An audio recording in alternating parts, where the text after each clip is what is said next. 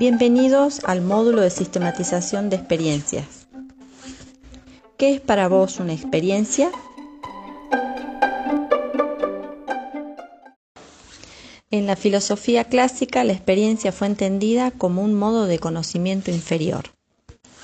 Y en las ciencias modernas, lo que ocurre con la experiencia es que se intentó objetivarla, homogeneizarla, controlarla, calcularla, fabricarla y convertirla casi en un experimento.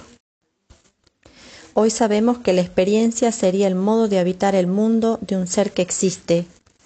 No se trata de un experimento, ni tiene pretensión de autoridad, ni puede ser sinónimo de práctica, ni es determinada y por supuesto tampoco conceptualizada al máximo.